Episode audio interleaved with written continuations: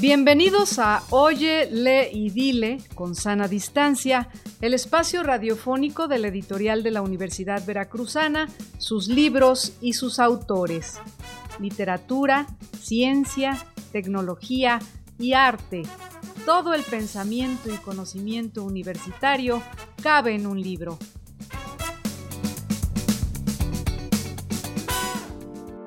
Nuestra invitada de hoy es la doctora Sara Ladrón de Guevara González, quien estudió arqueología en la Facultad de Antropología de la Universidad Veracruzana, la maestría en Historia del Arte y Arqueología en la Universidad de París I y el doctorado en Antropología en la Facultad de Filosofía y Letras de la Universidad Nacional Autónoma de México.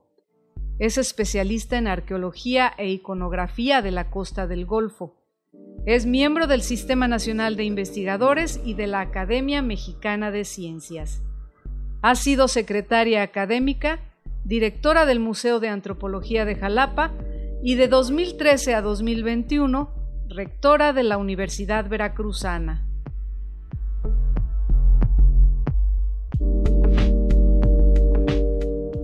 En el mundo mesoamericano, al menos lo que se ha investigado, poco se sabe del rol de las mujeres. Si bien hay deidades muchas veces asociadas con la muerte, la obscuridad o la vida, el protagonismo histórico y la función de las mujeres en la estructura social de los pueblos originarios pareciera una página en el olvido. Sara Ladrón de Guevara, connotada arqueóloga especializada en las culturas ancestrales totonacas, olmecas y nahuas, nos ofrece un nuevo libro de su larga bibliografía en el que nos lleva a un recorrido por nuestro pasado, en el que la arqueología comulga con la historia, el arte, la filosofía y la poesía. Se trata de Sonrisas de piedra y barro, iconografías prehispánicas de la costa del Golfo de México, de reciente aparición en la colección biblioteca de la editorial de la Universidad Veracruzana. Antecedido por una presentación escrita por Eduardo Matos Moctezuma, el libro se compone de cuatro partes que nos conducen al encuentro con el asombro de la creación y la interpretación de los pobladores que a través del barro, la piedra, la pintura y la arquitectura expresaron el pensamiento prehispánico. Sonrisas de piedra y barro, iconografías prehispánicas de la costa del Golfo de México, de Sara Ladrón de Guevara es de la colección Biblioteca de la editorial de la Universidad Veracruzana.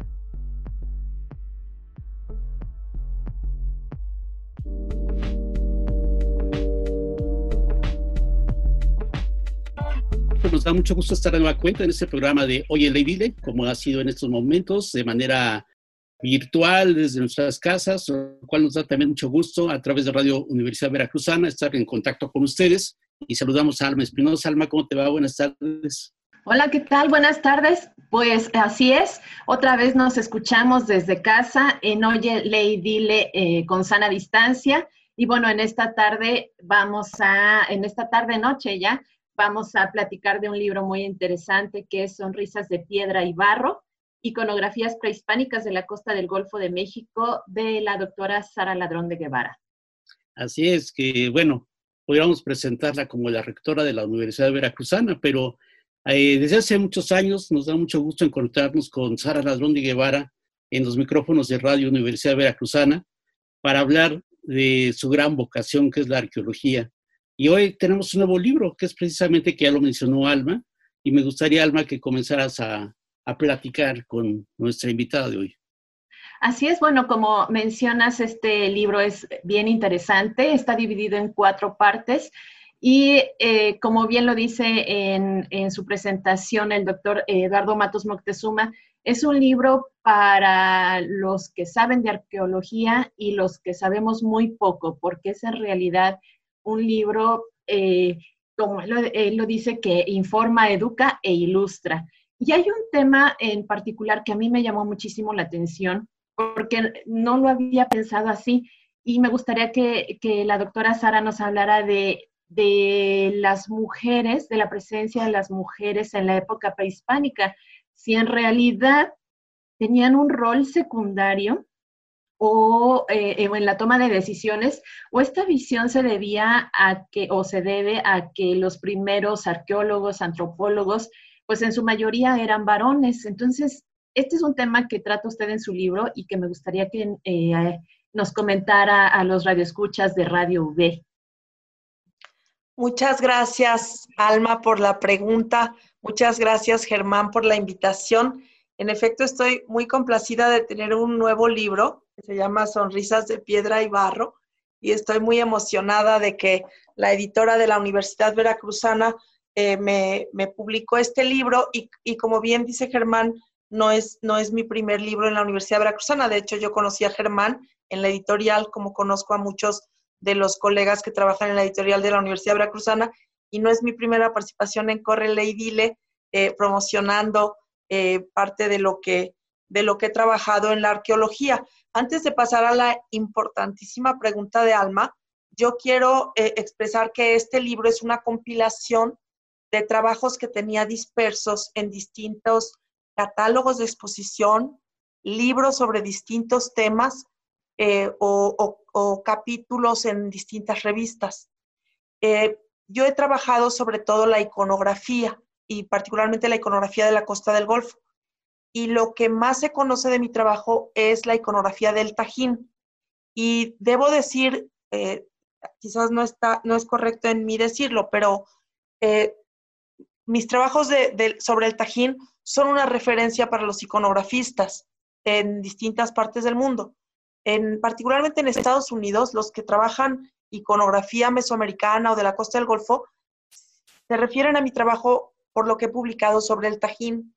Y sin embargo, nunca refieren lo que he trabajado de otros lados de, la costa del Golfo.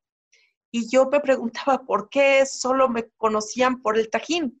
Y, llegué a la conclusión de que es porque mis libros de iconografía del Tajín han sido publicados como libros, precisamente en la editorial de la Universidad Veracruzana, y que lo que he trabajado de otros sitios arqueológicos está muy disperso aparecía, otra vez les digo, en catálogos, como capítulos de libros, como, eh, eh, eh, como artículos en revistas.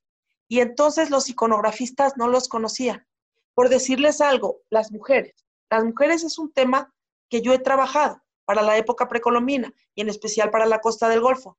Pero mis trabajos se publicaron en un catálogo de una exposición que hicimos en el Museo de Antropología de Jalapa o en libros que tienen como temática las mujeres.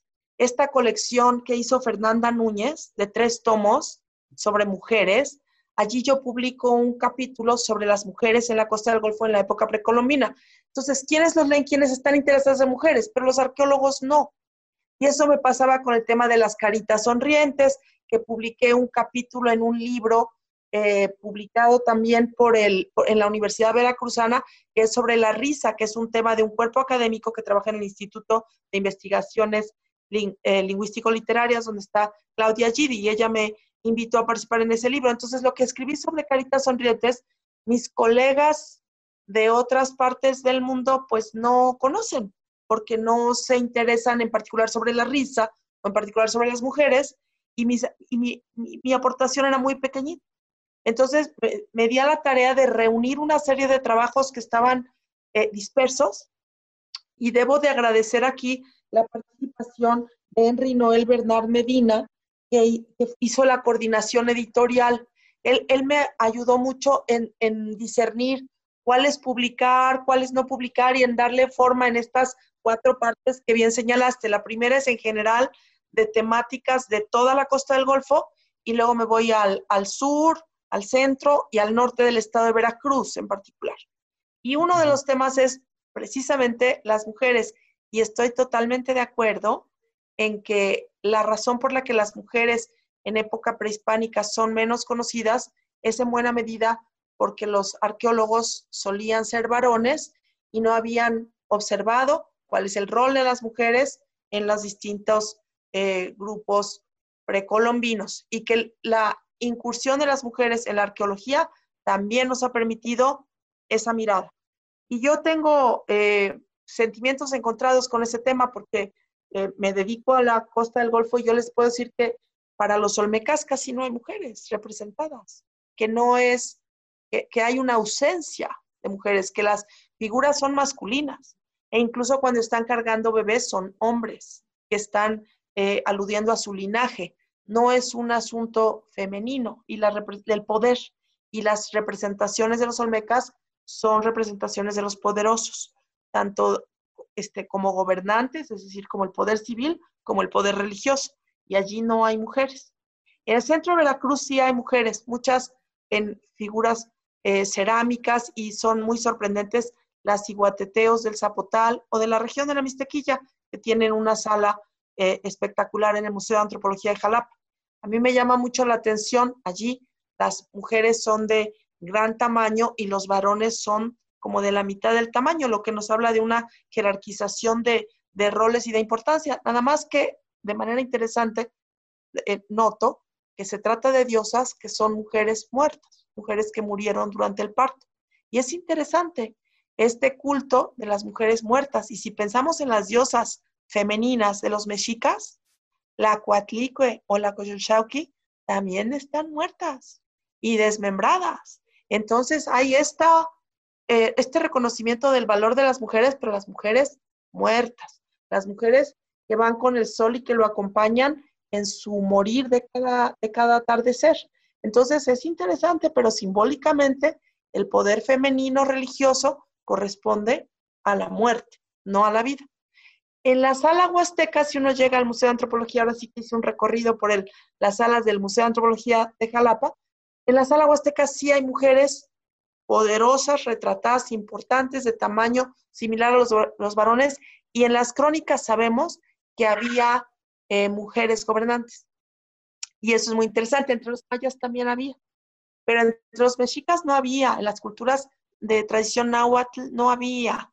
Y, es muy claro en, en, las imágenes de los olmecas que no, no era un tema femenino, el poder, el poder tradicionalmente en la historia de la humanidad se ha, se ha relacionado simbólicamente con los varones y las culturas precolombinas mesoamericanas no son la excepción. Entonces ahí hago una referencia a las dueñas del uso, las mujeres, eh, y, y, pues es una incursión también por estas temáticas como otras, otros temas de iconografía, de, particularmente del territorio hoy veracruzano, pero son las culturas del Golfo, y, me da mucho gusto haberlas compilado porque siento que es una forma como de un, como de un resumen, como de una limpieza de escritorio en que uno eh, trae de aquí, de acá, eh, los temas que le han interesado a lo largo de, mi vida eh, profesional como arqueóloga y que por fin veo integrarse en un libro que espero que signifique iconografistas de otros lares conozcan mi trabajo no solamente del Tajín. Sí, es un gran ejemplo este libro de las sonrisas de, piedra y barro, porque se convierte con un libro pequeñito de enciclopedia de las culturas del Golfo de, México, las culturas precolombinas. Y si bien el papel de las mujeres yo creo que es muy importante eh, analizarlo más, investigarlo más, también queda de manifiesto la importancia que Quetzalcóatl y las dualidades en este libro, ¿no? Que se manifiesta Esa también. Está en la primera parte.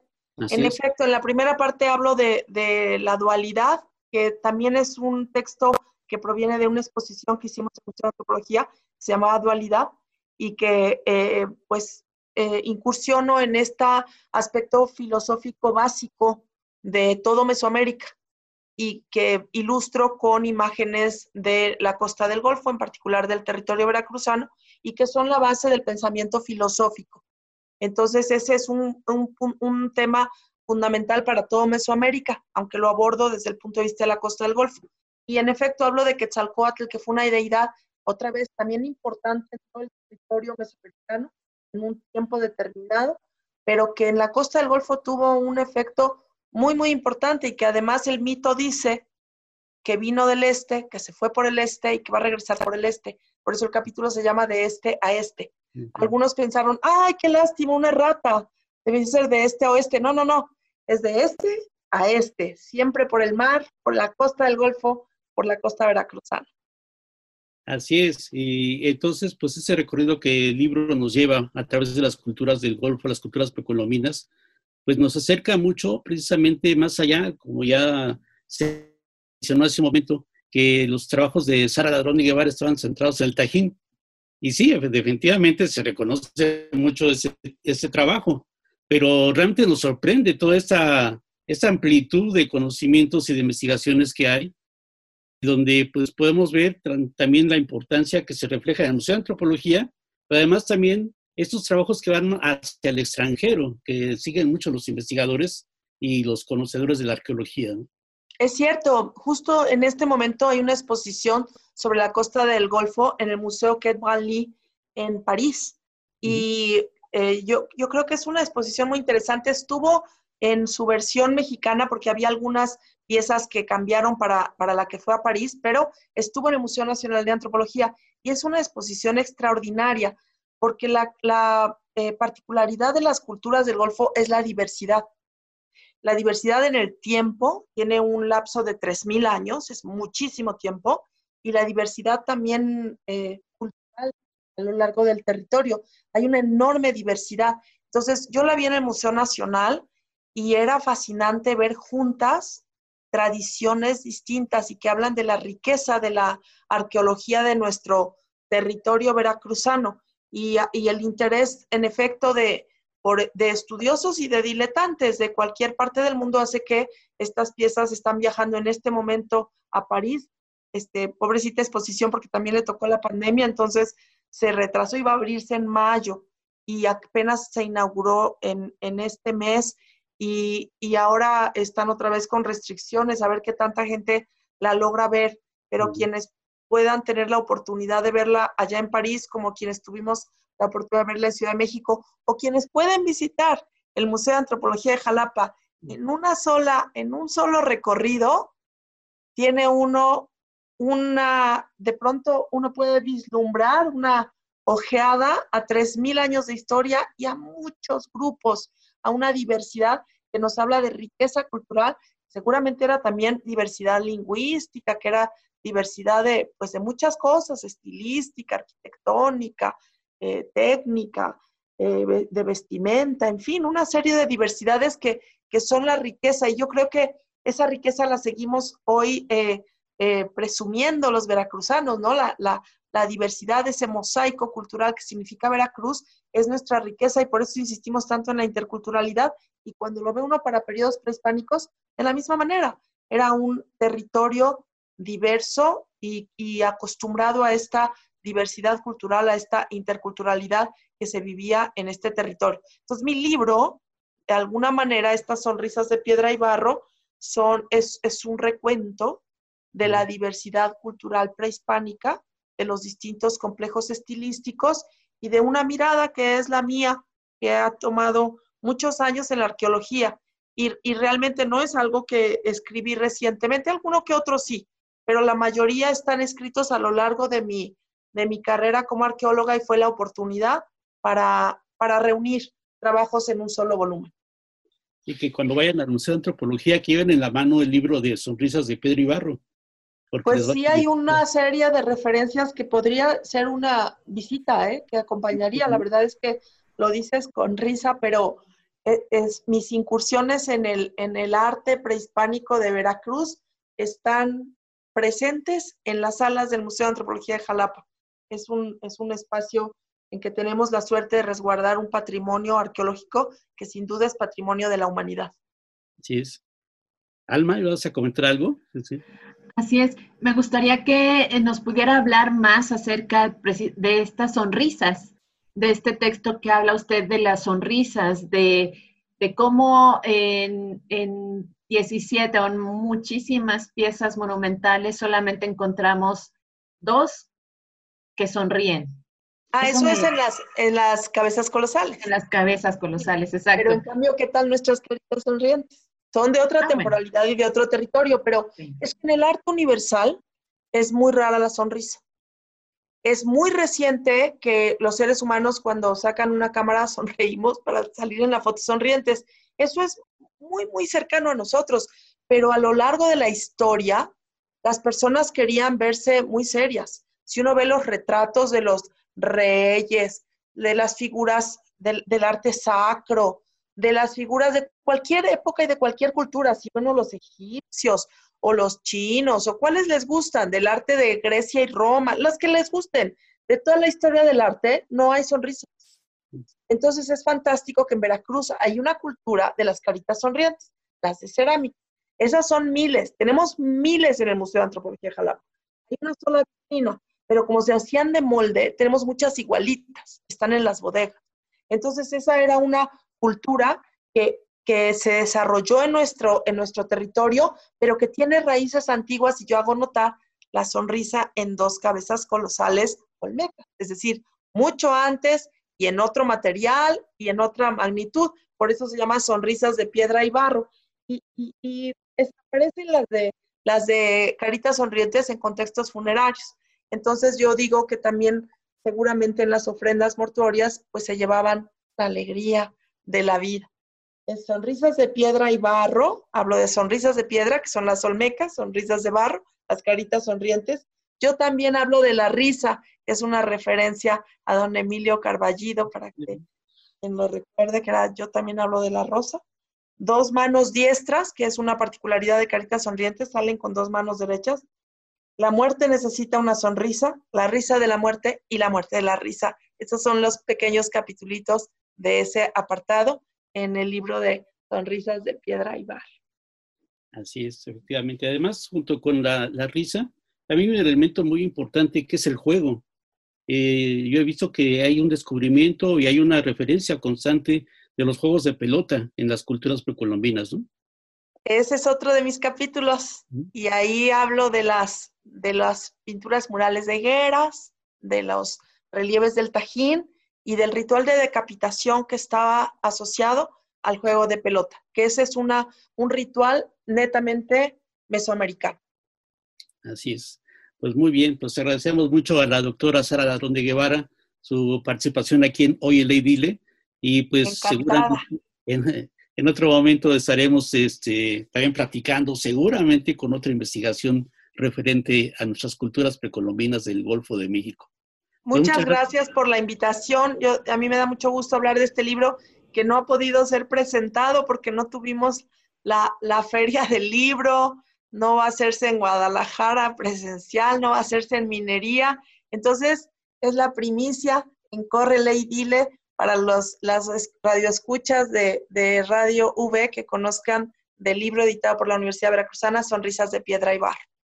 Perfecto, muy bien. Además, eh, además, este libro puede conseguirse en la librería Hiperión y en esta librería lo pueden comprar en Jalapa o también desde cualquier parte de México pueden escribirles y les pueden hacer llegar un ejemplar de este magnífico libro de Sonrisas de Piedra y Barro. Bueno, pues muchísimas gracias. Nos vemos la próxima semana con otra emisión de Óyele y Dile con sana distancia. Y los invitamos a que consulten el catálogo de la Universidad Veracruzana de libros en libros.v.mx. Nos escuchamos hasta la próxima por Radio V. El catálogo de libros de la editorial de la Universidad Veracruzana lo pueden consultar en la página electrónica libros.uv.mx.